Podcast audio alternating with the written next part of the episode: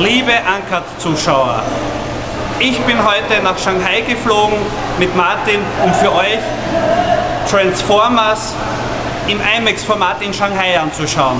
Das Problem jedoch ist, wir sind um ein paar Minuten zu spät. Wir haben jetzt 16.10 Uhr in Österreich und 22.10 Uhr in Shanghai.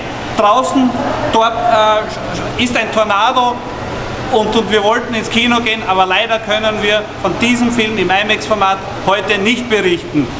Aber sonst, okay, muss man sich den Film normal anschauen. Ein sehenswerter Film. Liebe Grüße und viel Spaß